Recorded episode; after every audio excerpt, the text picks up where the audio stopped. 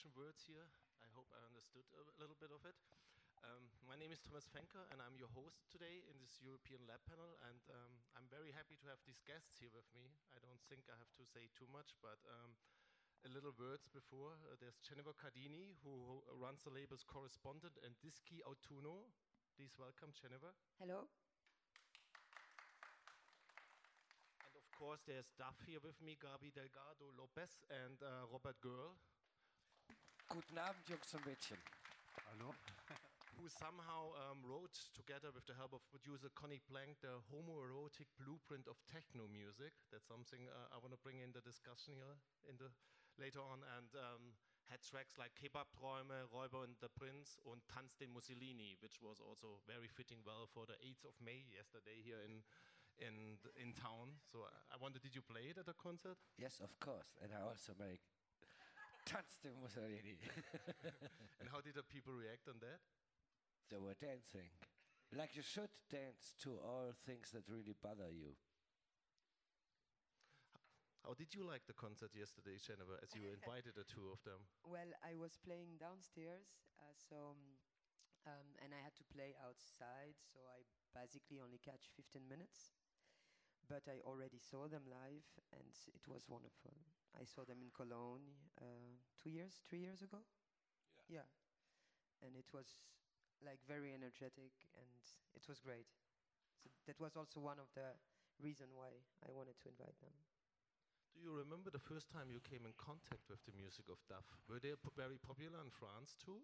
Um, I was, I think, 16 or 17, and I went to this like new new, new wave party in a club called Blue Moon, and we got uh, really drunk, and um, I heard their music for the first time there.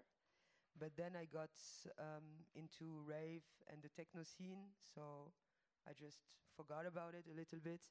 And then when I started DJing and digging for records and uh, moved to Nice, then um, the connection was more um, start building with uh, getting the albums and listening to it more uh, often. And um, then I got also to know Robert's solo work. So yeah, it's been uh, like meetings all along my life until today, kind of. And we're sitting here because you invited them to be part of the day you curated at the festival. Yeah, exactly. Maybe you can say some words how they fit in with the current acts you also invited and how you you made Yeah, the whole creation of the floors. I think li- like um, I, I was. Um, I think for me, they are really the first. What I identify as first clubbing music, like the energy and the drive, is um, for me very clubbing. Like it's uh, really music you want to hear in the club, you want to dance to it, and it's the perfect bridge between new wave or punk or whatever I was listening to before, and what I liked into when I started to listen to rave music. It has this like, ah, you know, you just want to jump everywhere and dance, and and um, so it was important to have them with uh, with me yesterday because um, they are that bridge in in my musical history of what brought me from what I was listening to before, like Coil and Cass Product and things like this, to into electronic music. They are the perfect connection to that. How does that feel for, To for you? Dopplereffekt, for example. Sorry, that that also played. How does that feel for you two, Gabi, Robert, um, to be invited here and play with like a current generation of acts? Is there something surprising to you that all these uh, artists around right now are interested in your work after all that years, or Not really. no, not really. We- we get a we get a lot of respect from all sort of different scenes, from the EBM scene to techno and house DJs, uh, even goth people from the gothic scene, punk. Uh, DAF fits really in every club, from a gay club to a skinhead club. same for you? Yeah, it's like that. Did, did you have the chance yesterday to talk some of the other artists uh, at the festival or later on? We talked to Jennifer. not not really. When when we are playing live, then you're really concentrated on what you are doing. People often ask me, "Ah, did you see other acts? You don't really have the the time to listen to other things. you must be concentrated on what you are delivering there. But what you definitely see uh, are the eyes of the people in front of you, and then you realize there's a generation gap, maybe, because it's not exactly the same people who started with you in the 80s, too. I mean, there were some people around who are also from in that age. Is that something you reflect about? That your music, your art is suddenly there with another generation? The music is still very young, you know. I remember when, when we started in the 80s, a l- quite a, quite a few journalists they really told us, uh, you will see like in a very long time later, your music will blossom there, you know, you you, you, do now the seed of it, you know. It was true because we when we were beginning, we have had to fight a lot also for our music, and of course a lot of people did not understanding what what is this really. Like for for example, record companies they said, what is this? This is no music. They even really told us this is no music. And other people who understood this, what we do, they said, you will see your music will be still at the top in 30, 40 years. And that's what we see Yeah. now. Even coming young people, when, when young people, for example, if they go to a club, I, I hear this many times, like the DJs, they tell us, you know, like they play a, a track from us, you know, in the club now for young people, and young people come and say, who is this? I, you know, who's this band? So like they think this is a new band, more or less like a new energetic uh, electronic punk or whatever this is, you know. We, we always try to make music that is really timeless. We always try to make music that is in no tradition at all. Music without any tradition, like new and somehow futuristic, and that's it's no wonder. It, it's really timeless music. There is no. Uh, we never reflected uh, daily fashions or styles. We always try to do something unique that doesn't exist. And if you do something that does not exist, then you create a new thing, and this can really last forever, really. How hard was it back then to create that? Like you're saying, of course, people did not get it in the first second, maybe, so you had to go through some hard times and you were still going. Like, was it a difficult process for you? It was not difficult for us. It was difficult for the people to understand us. we always knew what we were doing, yeah. We and we had we have a us. few we have a few uh, important rules, and that was really to to make music that is in no tradition, music that is not uh, reflecting the Anglo-American pop imperialism. Let's put it that way. That is unique with German lyrics. No no classical song structure like A and B part and C part, yeah, and lyrics in German that gives you commands, yeah, and inspiration. So our that was our our main thing was move your ass, the mind will follow. Would it be, what kind of music would you make when you start off today? Like, do you think it's the same easy or not that easy, but easy to, to go against something as back in the days at your time? Yes, of course. Many people ask me, ah, today there are, there are no taboos anymore. That's not true at all. Not true at all. There are a lot of taboos. There are a lot of uh, of things to be created. You can do new things whenever you want, yeah, and you can provoke people because a part of DAF was always a provocation. You can provoke people anytime. Deutscher Jihad. Nobody reacted, right? No, nobody reacted. so it's normal. Jennifer, I know you, you read the book from Jürgen Teipel about that uh, sp- uh, specific time DAF coming out in Düsseldorf Yeah. at Ratinger Hof. Uh, what did you learn from those stories? Is there something you learned from that generation by reading all that they that like to be very stupid and to fight a lot. I mean, not uh, Gabi and um, and Robert, but I mean, I made it because the book is. I made it to the first three quarter of the book, and um, no, I mean it's it's um, somehow it was very uh, moving because it's you you will uh, recognize also what we thought when we started to listen to to techno music. You know, we just felt uh, outsiders. You know, we didn't want to accept how things were. We just didn't want to get along with everybody. Like we just wanted to say no to certain things and like yeah, basically it's the same thing. It's being at this age where you need aff- affirmation and you're in a society that doesn't fit your emotions and your feelings. Like I'm born in 74, so adults were like this generation of 80s where everything was about success and um, achievement and stuff, and we just wanted to rave and be all together and and um, and yeah, like uh, be a, little bit punk and a little bit hippies at the same time, like. But um, it, it was really about this. Like what I learned in the beginning of the book is really um, the, the the will to be outside of of something, you know, and tr- to try to find what where you belong actually. And obviously, in the techno scene, we belonged together as a community, which was the same thing with the punk. They belonged together with a dress code, with a lot of of uh, uh, internal rules. But yeah, they belong together. But it, it was really funny that book because they fight a lot. You, just mentioned the word community. Is it like, like the- looking back on the Düsseldorf years you are coming off? Um, did you feel this is a real community? Because the storyline is always it was also a tough time for everybody involved there, and people were, as you said, fighting each other. Did it still feel like a community for you? Was it something against a bigger cultural system out there? Difficult to say. It, In a certain Some- way it was. somehow it was it was a scene, it was a community, but Robert and me are very individualistic persons, so we never wanted to be really, really part of of nothing, really. Yeah. So we had, but it was a in a certain way it was a community, but uh, that was not for us not the interesting thing in it.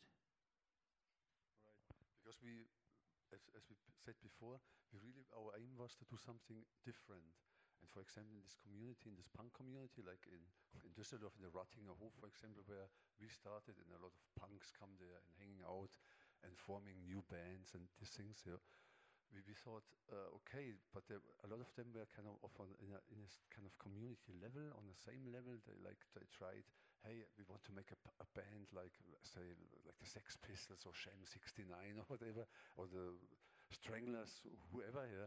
And we thought, no, we, we, are, we are not want to do this. We want to do something really completely different. Even not, even if we liked punk, this the community where we were hanging out, yeah. But we we tried to do something different and surprise them again. I thought this is a good formula to surprise even in your community again with something new, because otherwise you you fall into a, a trap. You know, you fall into the trap that you just copy English punk music. That was not our aim at all, not at all. the best the best example for is for it is when I when I was a punk, I had this typical punk leather jacket, but I didn't put in writing Sex Pistols. I had Yves Saint Laurent put on my on my leather jacket, and people asked me who is Yves Saint Laurent. They thought it was a punk band, yeah. so so uh, it's good to have a community. It's good to have a family, but the the wrong thing with communities is that communities establish rules. And if you don't, uh, if you really want to do something of your own, you must break the rules. And if you're too much involved in a community, then you are very much like the others. And to be respected in this community, you have to do the things the others do. And that was something we never really wanted. L- like like there's this story um, of you going to London. You had this third member of the band, and then he got ill, and then you left him in the basement there because he was not able to really go the, the artistic way with you. that I hard. wanted, I wanted to ask that story for a long time, coming from the community No, no. aspect. Is that a true story? No, no, storyline? that's, that's not a true Are story. you so ha- are- It- did it- you it- believe so some hard in some your made mission a there? hard, very hard story out no, of no, it. no, no. It was not exactly like that, but we were very strict and you can say very hard on because Robert and me are the founders of DAF, and we had always a very clear, very clear what we wanted to do, and so we started. Fighted for it.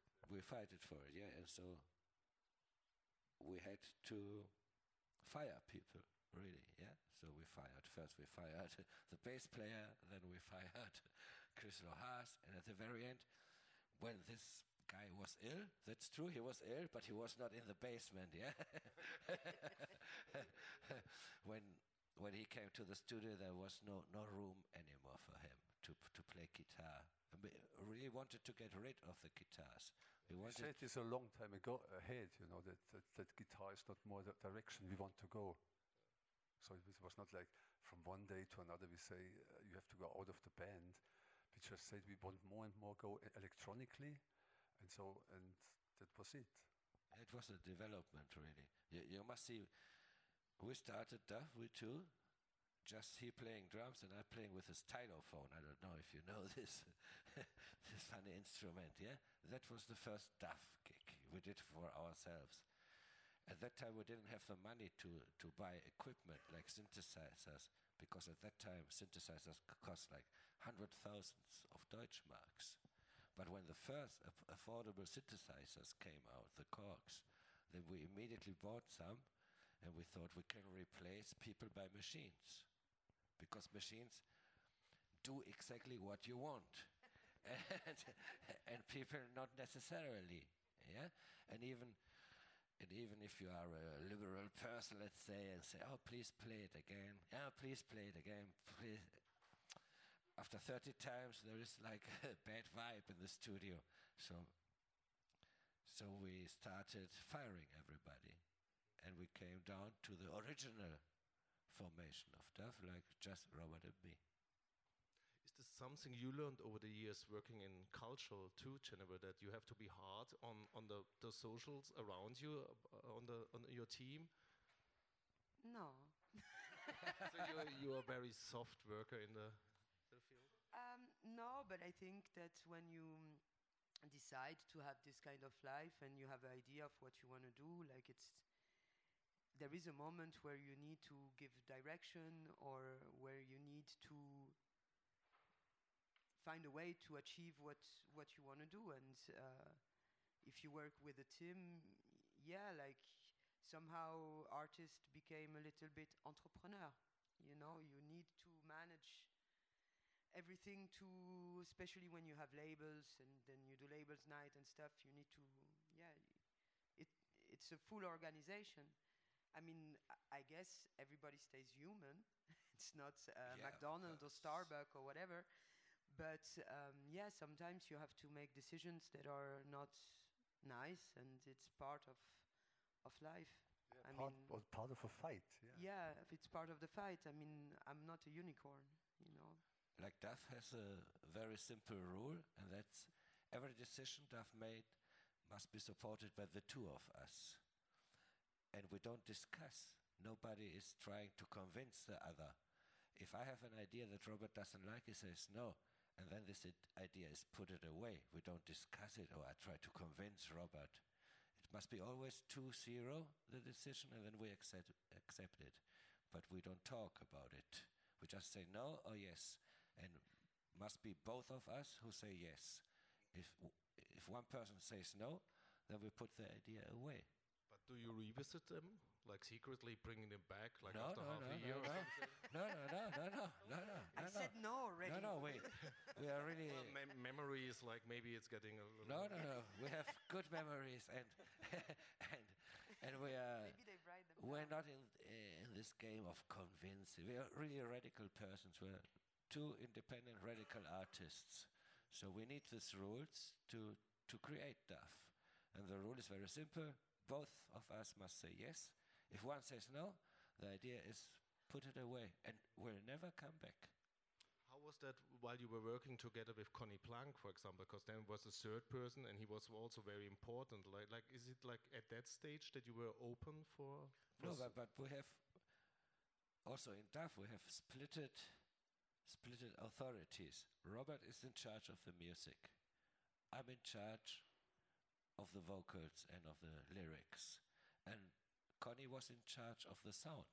He never interfered into composition or lyrics. He just was doing the sound, only the sound. Only clear positions, because otherwise you cannot work. And as Gabi just before tried to tell, this two to two, uh, two to zero, yeah, to these decisions. Yeah, it's that we, it's, it's it sounds very strict, yeah, but it's also true. We we we do not really like compromise. Exactly. You know, some people think, yeah, but can you not, can you not find a compromise situation to ha- have a compromise uh, result? little bit. But we, we think we, we think compromise is uh, is not not a good thing. But it's also take maybe in away other the power maybe in game. other in other things maybe people can compromise about something, but if you have strong musical ideas and what you want, compromise is uh, just shit. But, but did you want to say, It also take away the pow- p- uh, power game. Yes. Right, You know, there's if no it's, more power if you- 2-0, there is Yeah. no power game. Yeah. You know, and that's uh, important, I think, in a collaboration. Because if you play power games on each other, there is no chance of making it uh, more than a f- couple of years. Then you hate each other after a while.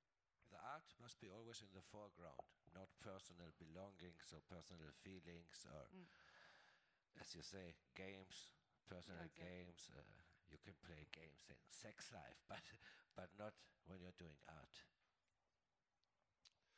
um, talking about like this wording of creativity and this high standards here, like looking at the current state of music scene, a lot of people referring to your sound, also playing with elements, and maybe you could say like they are more covering it or they are not like really taking it to the next level. How does that feel for you? Do you recognize that that there's a lot of like 80s reference music referring to to your era, which is not maybe challenging the creative side so much? No, I, I think it's it's great, really. Like in Japanese, you have just one word for copying and learning. So when you copy something, you learn of it. I think it's great when people use samples from DAF or try to imitate DAF because they are learning something. And I, I think it's a very good development. I'm, I'm really proud of it that so many people are inspired by us because we really went out to change music. And if you want to change music, you must change also the other artists and the way they do music. So I, I think it's an ideal situation. follows, yeah, it follows. Of course, if you create something original, as you said, then of course then other people copy you again because you you created something original, which something maybe which burns for a while. Then of course other people try to understand this, what what this is, and maybe do something similar even. Even it was not our way. We we did not want to make something similar to others, you know. So we we try to be the pioneers of originality. I, I think uh, it's always good to create a complete new thing, yeah. But if you must learn from somebody, sometimes when you're very young, I, mean, I learned a lot from James Brown, let's say, yeah, from the energy, yeah, he transmits on stage, and so you must learn, yeah, and and copying helps you to learn. Are there some current acts you would say which have the same impact? Like, like you see, like wow, they are really challenging something big time. Spit Kingdom Crew, What's that? Spit Kingdom Crew. Do you know that, Jennifer? It's uh, Anybody? three people from Manchester with a human drum box and a super super uh, vocalist called Killer Chaos and the bus driver from LA is also great. There's so many good new acts around. I must really say because some people say, "Oh, the 80s, the 80s." Yeah, the 80s were interesting. The 90s were interesting. The year 2000 is interesting. The year 2020 will be also interesting. And I'm a little fed up of this 80s cult because the 80s brought a lot of really shitty stuff to society. Not not not so much in, in music, but in politics, like And in Reaganomics clothing a- as well. and Thatcherism and clothes. Yeah, the English call the 80s the the ugly age because it's a, ug- it, it is ugly the way you dress, and but special for societies, for politics, because before the 80s, even conservative people thought, okay, a homeless guy, alcoholic, he's dying in the street. Okay, put him in hospital. And then came Ronald Reagan and Margaret Thatcher says, no, let him die, let him die. Yeah. So in the 80s, the the way societies behave, the politics, the social politics changed in a terrible way, in a brutal way. And only what you said before, only money, the brokers, the cocaine, that was the important things. And, and not more taking care of people that are in need. Yeah. So I, th- I think the 80s changed society to what we have now, and this is hardcore capitalism. And that started in the 80s. Because before that, even conservative people like Adenauer or, or de Gaulle thought, okay, a poor, a poor guy who is dying on the street, we must put him in hospital. But starting with Margaret Thatcher and Ronald Reagan, it was no, let him die. It's, it's too expensive. How important is it for you as artists to reflect that in your in your music, in your lyrics, in your art? We reflect reality, but we don't do daily politics. You know what I mean? We, we always try to avoid, like we try to avoid daily fashion, we, uh, we try to avoid daily political events. I mean, you had this one track, The Sheriff, I remember, when, when Bush uh, 2 was there. So this is the, the only DAF song maybe where you really got like very concrete to a current No, uh, but, but, it's, but it's a song about all, Many all sheriffs. sheriffs of the world. Bush was just one sheriff. Everybody knows a sheriff, a teacher at school, yeah, a, a fucking neighbor who calls the police when you put the music up. So there are a lot of sheriffs in society. It was not a specific song about Bush. But would you say that the state of society and the, the politics around you are a reason you're doing music, you're doing art? Or is it only a reason you do it maybe the way you do it? It's a good question. Why do you do what you do? I, I, I really enjoy doing music. There's no political urge behind it. You, you reflect society when you do things. When you do art, you reflect society. It doesn't matter if you write or you paint or you do music. But the, but the main push, that what really pushes you to make music is just personal enjoyment, I would course, say. I love doing music. Yeah. Yeah. It's really also your own thing. For example, uh, this with me it goes back to my to my uh, childhood. You know, that I do music because the question was why doing music was. So I, I studied music then also, you know, and and it's a way just I, I wanted to uh, get into a creative world. So I, I thought this is the best world anyway. So that was a reason, not politics or whatever. Really personal. I thought music is this, this should be my profession because I, I did not like any professions professions which is offered offered in society. I thought all these professions in society are bullshit. you know, I don't like any profession. I thought only music I can handle. You know, I can handle music. I go into this profession, and I want to fulfill myself in music.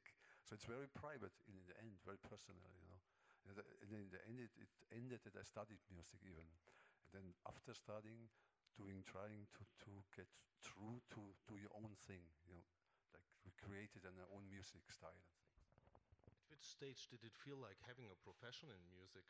Because obviously it's your job now. It's the job of all three of you. You're living from music, but but when you were beginning, you were maybe not thinking that's that's the case for all your life, or was it? the No, case? I, I, No. I r- I thought right Totally away not. I'm a professional punk and that's it. yeah, that's it. The aim is still, you know, when, when, you, when this is your aim, music, then you think in the end you want to also earn your money there. Of You will- course. this is your aim. You, you, as, just as I said, I don't, I did not like other professions, and so of course I must also think in music. There's then also money for me. In the end, you must think because otherwise you probably must. If not, then you must maybe do another profession which I don't like. You know. For me, it took a while actually, because I was clubbing, so I was mainly partying, and then I was buying records, and then I was just playing records at parties. But for me, I was still partying, so it took. And, and at that time, there was no booking agencies or like structure or invoices or anything. So the first, I think, five years of my life, I played records against a little bit of cash, and it just seemed like partying and having fun. All my friends were there. So it took a while for me to realize that this was going to be my job. Uh, for my family as well, I think. It took a while for them to realize that this was going to be my job. But uh, in the last year, it, it changed a lot. It became a full scene. uh, the DJ scene and the electronic music scene. It became so big, but it took a while. I mean, I think I consider this being my job now since 10 years, and I've been doing this 23 years. So I think it's I think it's it's also a good thing to have music as a hobby. But I think if you really want to achieve something, I don't believe in these people who say, you know, I, I work nine to five, and on the weekends I do music. I don't believe in this. no, this I- doesn't I, work. I think you must be hundred percent there, Yeah. yeah. And if even we had a lot of difficulties, financial difficulties at the beginning, yeah. But but you yeah. but you must be hard and you must be persistent and you must stick to it, and really make this your life. Not say, okay, I work in a bank and then from on the Saturday I make a little bit of music. That doesn't work. No, I stopped working. I had a regular job. I stopped working, and I was mixing at home from eight in the morning to eight at night. Like I was only uh, and buying records. I was obsessed with it, and there was nothing else I wanted to do. Yeah, it can go even that far that you that you are working against your even against your family, because sometimes even your family, you, you know, in my case, for example, my family, parts of my family thought music to become a musician, that's nothing. You know, how, how can you how can you become a musician? What what's this? You know, and then, then you have even to fight, and then you see even you even stand outside of the family. So it's really a, a, a hard thing in the end because you decide also against family. So even family has nothing to say then in the end, you know. Hmm? If you decide your own thing, you know. Coming back to the countercultural um, discussion, and as you both described your scenes as they were rough scenes, they were not like supposed to be a business scene and something. How do you see the current state? Because obviously, as you just said, like suddenly there's invoices in electronic music, there's a structure, there's bookers, there's bigger festivals, there's branding out there, There is money. there's money. Yeah. So, do you think the community raised in this scene will have the same base as you guys had? No, I find uh, young. I mean, I found the young generation totally different than how we were when we when we were 17. They are super organized. They have a management. They have a PR agency, and they know from the start they want to do that. This is what they want to do, and they are ready for it when they are like 22. I mean, at 22, we were just I w- we were just going from one after hour to another club to an after hour. We were just not ready for anything. We just enjoyed the music and went with the flow. I think the especially the generation, uh, not the very young kids, not the 15, 16 year old, but this 20, 30. There's a lot of, how can you say, there's, the people are afraid. We were not afraid of nothing. We had no respect for nothing, and we're not afraid at all.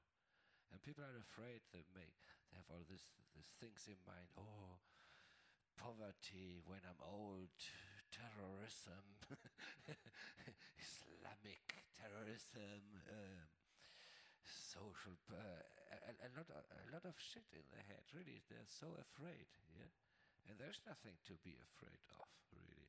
And I, I- I think that our generation. I mean, I'm really old. I'm 60 now. Yeah, but the generation when I was a punk in the 70s and 80s, we, we had no respect for nothing and we had no fear of anything. Yeah.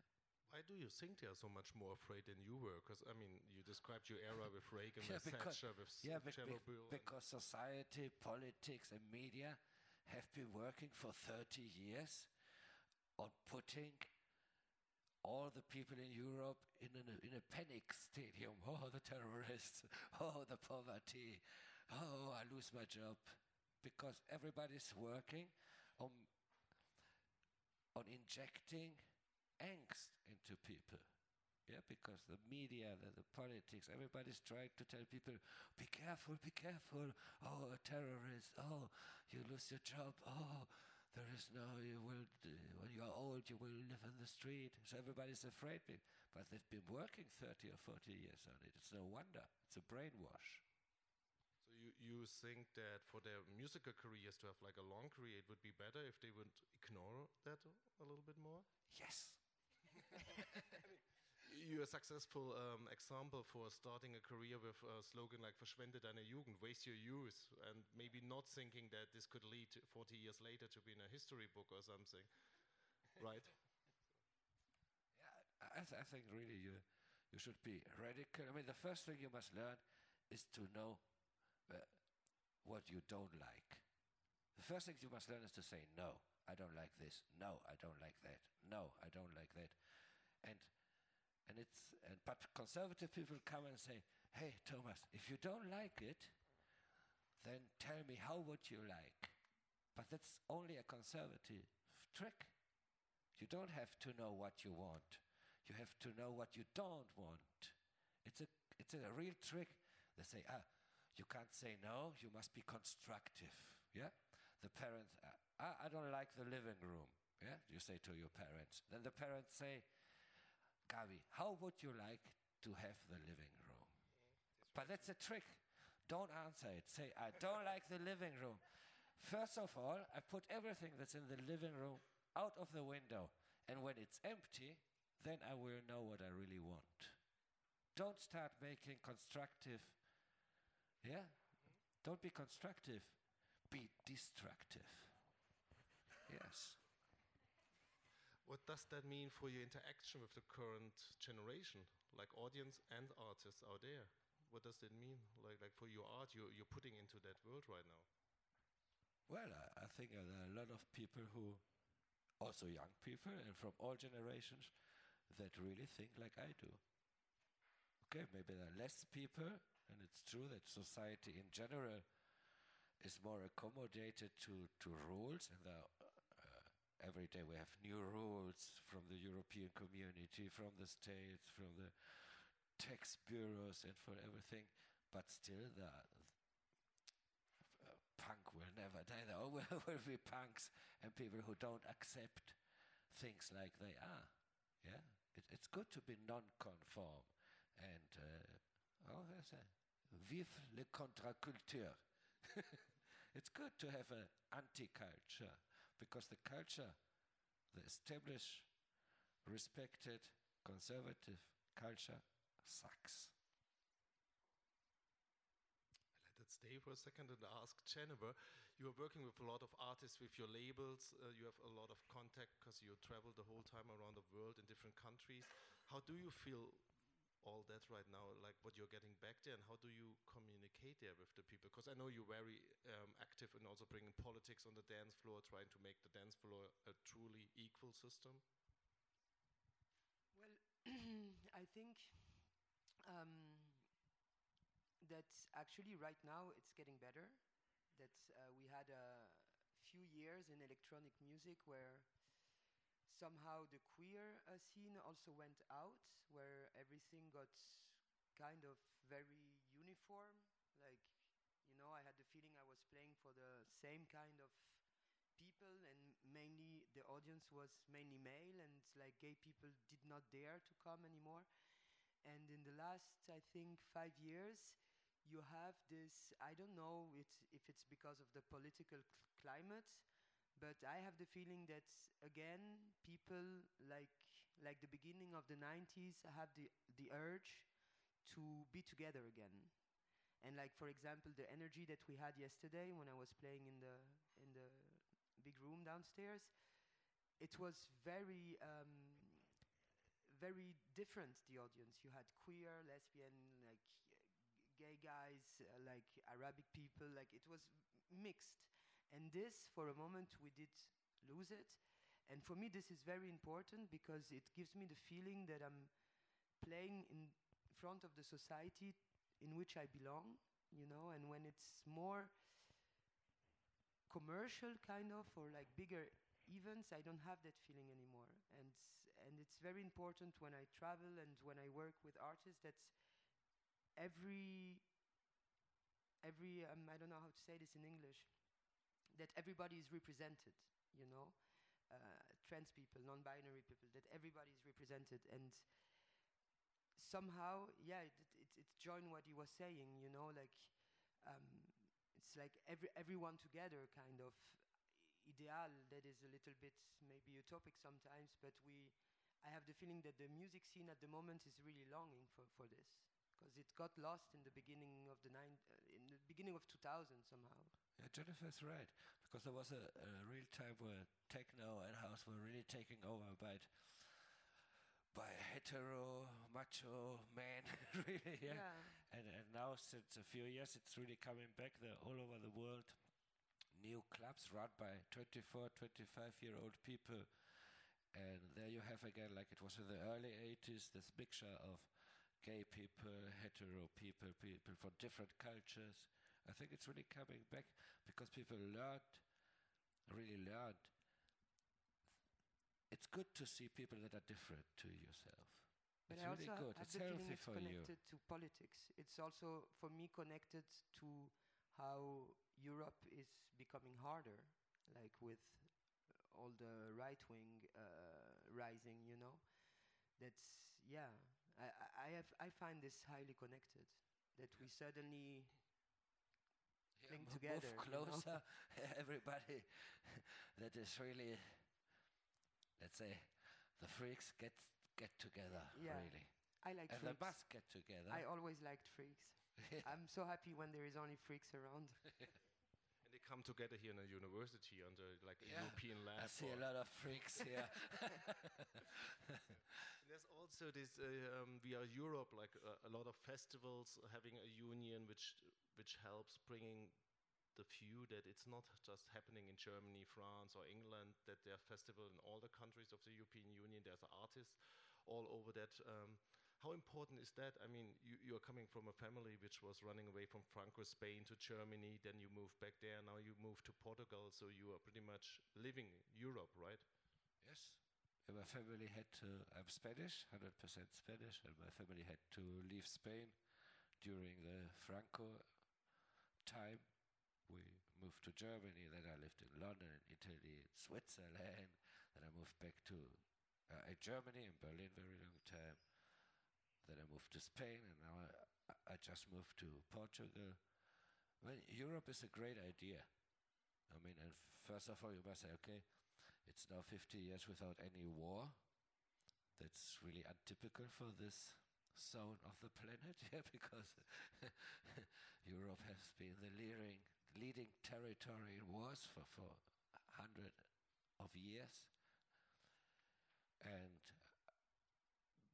but, but, but I also see on the other hand that all the countries are, are losing their own identity. Yeah, like nowadays you're in Stockholm or Lyon or Madrid, and you go to the inner city and there is H and M, Zara, Starbucks, McDonald's. The cities look more and more the same. Yeah, and uh, and I think the the European community is over regulating things. Yeah, they're making everything too equal. Yeah, and and the people of Europe are not equal, but they are together, and, and that's a good thing. I mean, it's great to drive from Portugal to Poland, yeah, and see all these different cultures, languages, food. That's really great, and you don't have to no pass control or no nothing. Tha- that, that's really great, and I think Europe can be really the the avant-garde of of, of a new hedonistic culture. But here in France, I know, again, pass controls all the time. Yeah, in France we have passport controls. Yeah. I was wondering. Suddenly there are pass controls again in France. Why is this? Can you Because tell me, France people? because of, of, of the terrorist attack. because of terrorism. Oh, yeah, we have this uh, emergency state since uh, Oh. since uh, since then. Yeah, terrorism is a great ex- excuse for forbidding, forbid things, take more control on the people. That was uh, what I was saying before. Uh, media and, and all, all these laws, anti-terrorist law, it's only to make people be afraid I of know. life. Also, you know? sadly, I think it's also because of immigration. yes. Yeah, of course, a lot of immigration because of a lot, lot of wars. Yeah. and terror, terror is, is, uh, how you say, is the, the excuse for wars now. I would say. Yeah. But We need terrorism because because the most of the states want to make wars. because of the money. So you're saying they created it. I think it's running this way. And coming back to the subcultural work we are, we are doing, and um, you do, for example, with the labels, how much do you see yourself as an alternative European Union? Like, like we are Europe bringing back uh, the festivals together. A label, or for me, being a writer in this kind of field, looking back on, on 30 years of doing that, I have so many friends from all countries, and through music, Yeah, me you too. meet so many people from. So, in a way, you are also doing a socio political work, right? Yeah, I mean, you know, my mom is Swedish and my dad is Italian, and I was born in France in 74, which I think is more or less when they started to make it all official for Europe. So I'm like a total European kid. And I, I really like Europe. I like the idea of Europe. I like the idea of all being together, and I don't know, I, I find it really beautiful. But um, I mean, for the label and for music, nationality is non-existent for me. Like, you know, I, I don't care of the the side of the world the m- good music is coming from. That's the last of my interest. If the music is good and there is a drive in it, then um, yeah, I mean it's it's it's not so relevant. I mean, I like influences, like for example, when I signed Red Axes or when I signed uh, Daniel Maloso, you, you hear influences from, from their country, the background, from, from the history of their country, which I really like, but I don't, um, I don't sign only European artists or only French artists, or I like that it's totally mixed and that we can just travel everywhere and have friends everywhere. It would be nice to have a, not a European Union, but a world union. Where, Yeah, where totally. you, yeah, where you could go everywhere without a passport, without changing money. That would be that would be the ideal thing. But Yeah, the European Union is a little step into the right direction. Yeah, because it's always crazy how you get treated according to the country you visit. You know, like for example, when you go to the US, you're really treated like shit most of the time. true. You know, and when they come here, they're treated really well. Like it's, it's uh, gives um, uh, like it gives you, it gives a strange feeling. You know, not to be uh, all treated equal when we travel. I, I find it really horrible, actually. I didn't mean my question so much in the way how you create the label. I, I thought more like th- that you sometimes reflect about what it means to the people listening to all that music, because you, somebody You mean that 16 they can they somebody is 16 year old and suddenly he finds out through your label and all these activities and festivals and curating that there's so many different identities out there. But that's There's- great. Yeah, that's I mean, great yeah, that's like- great. I mean, the the idea is to be very open and to to uh, to be able to offer diversity and and to be able to uh, make that people discover cultures that they didn't knew about or artists that they didn't knew about or like even like I don't know cities they didn't knew about. You know, that's uh, that's great. It's like I always see the label as a platform for that. A, platform of exchange and something that grows and is in mutation. That's uh, what I like about running the label the most. Do you get a lot of feedback from the people on the streets about the records, about like We're not that famous. I get a little bit of feedback through social media, but I don't get feedback on the street. Maybe in 10 years, if I if I fire enough people. you have to work hard on that. Yeah. Be- before we are opening it to the question round here, uh, another topic I want to bring in is age. Are you reflecting as artists about age? And that does, your case, you're 60 now. You said, I'm Gabi. I don't know how I'm old. not uh, concerned by that question. y- you're much younger, so the question is for the old um, No, I'm guys. kidding, I'm Old guys group. coming concerned. me. I'm I'm over 60 already. Yeah. Yes. Were there a moment where you thought like, "Oh, I'm getting too old for that game, or No, game. not, not really. no?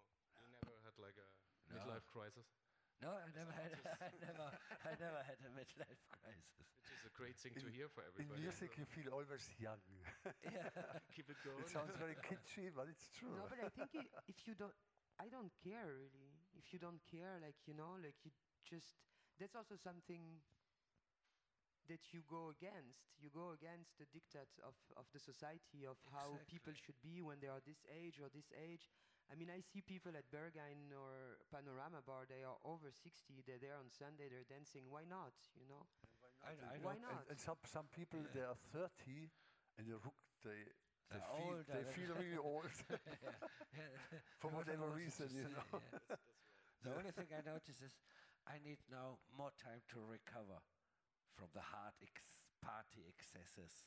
Like when I'm raving three three days and I was 25 hours sleep and I was ready to rave again, and now I need two days yeah, to to to recover. l- lucky you. me, me more. No, I think.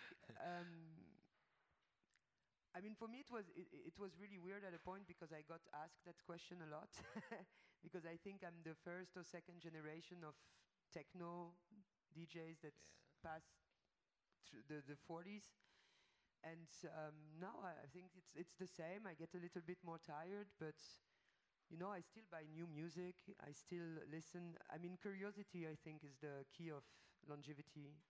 Like, if you really like music, you don't get old, really. As long as you really want to learn new things, you will be fit.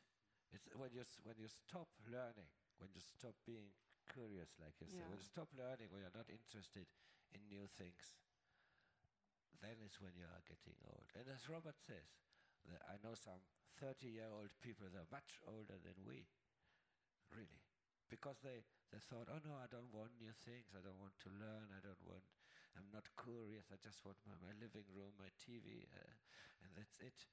When you lose curiosity, then you start getting old. But the label helps as well for that because I get to work with a lot of young people.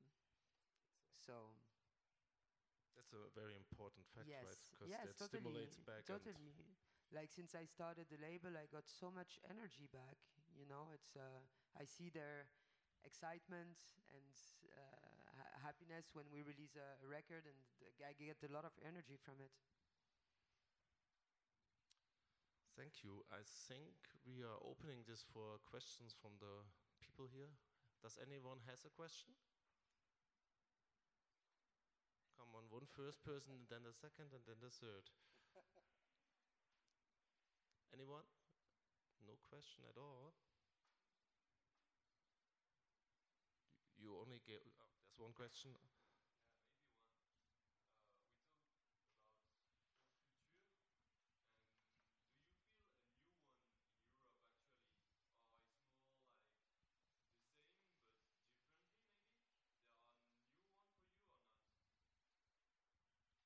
I feel there is a new one.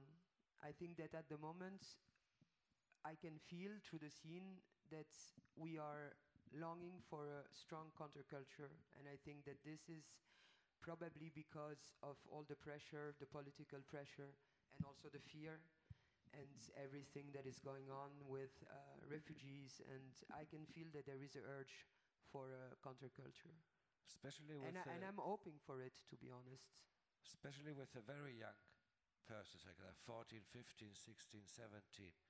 This generation, uh, we have a lot of neo-punks, we have a lot of people who really don't want to accept things like they are because they want to, to develop their personalities freely and they see too much rules, too much, too much laws, too much control. Too much uh, unfair things as well. Yes. And justice a lot.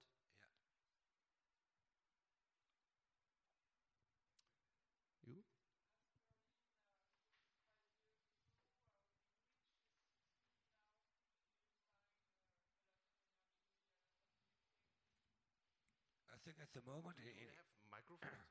or did you understand? I understood. I think in, in Europe the best city to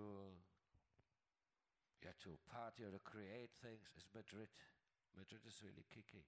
It's very much like like Berlin in the early 90s. But Berlin is still a good city. But I think Madrid is really kicking.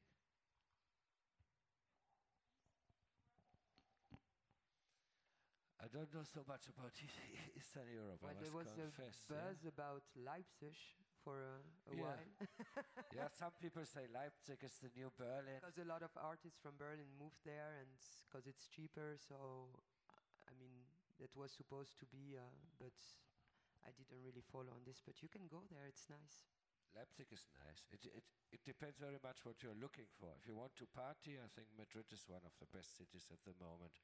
But if you are into painting and art, then Leipzig is really good, yeah? But it's more for painters, for artists.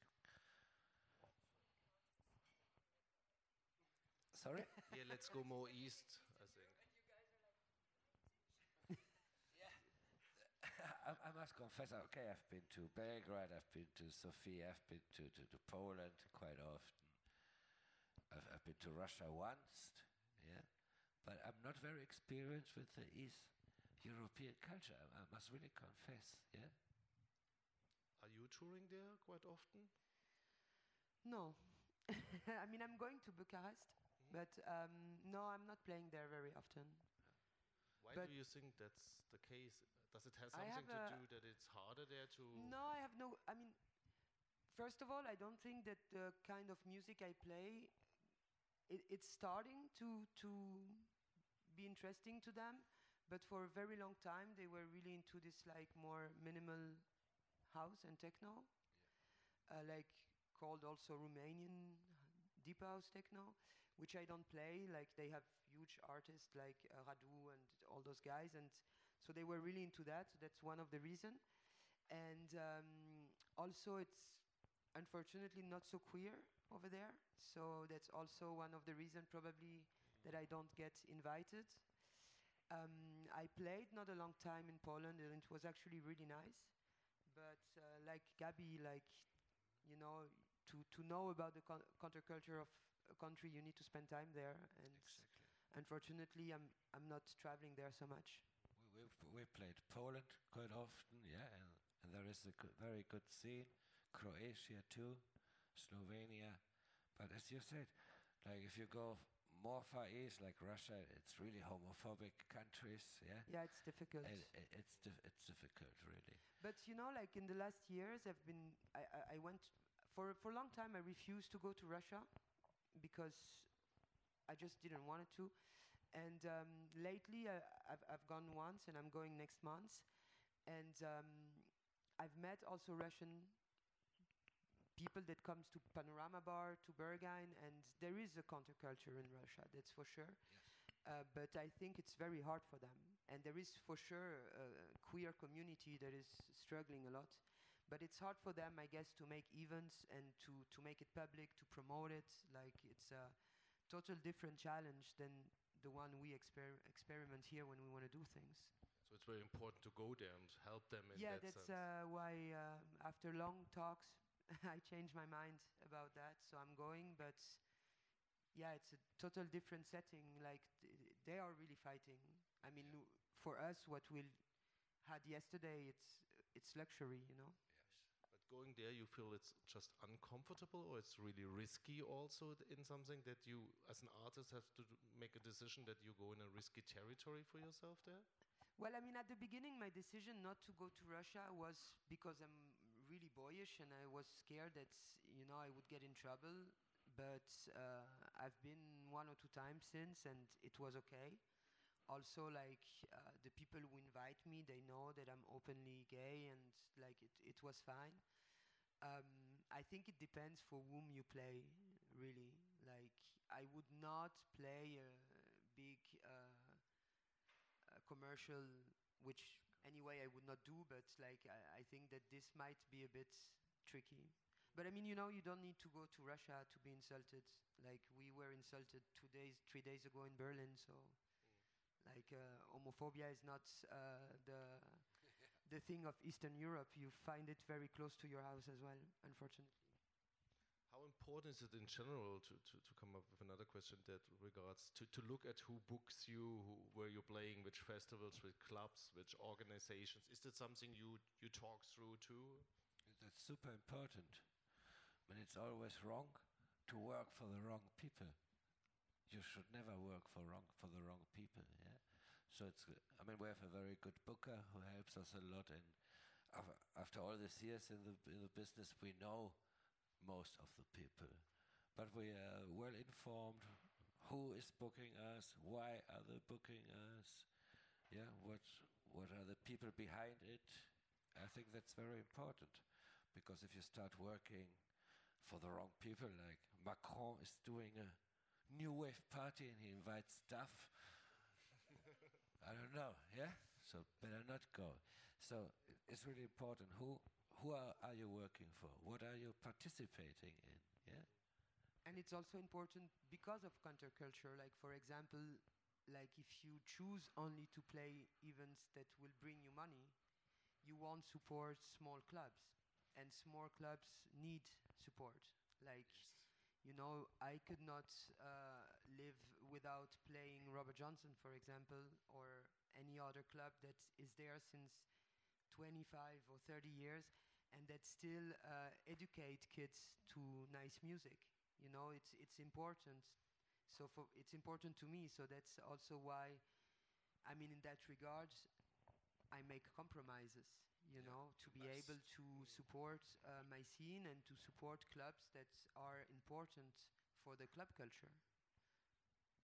A lot of and most of the important club for the club culture don't have money most of the time especially these little clubs run by really young people like like in in Germany you have a lot of new clubs in the Ruhr area like Hotel Shanghai.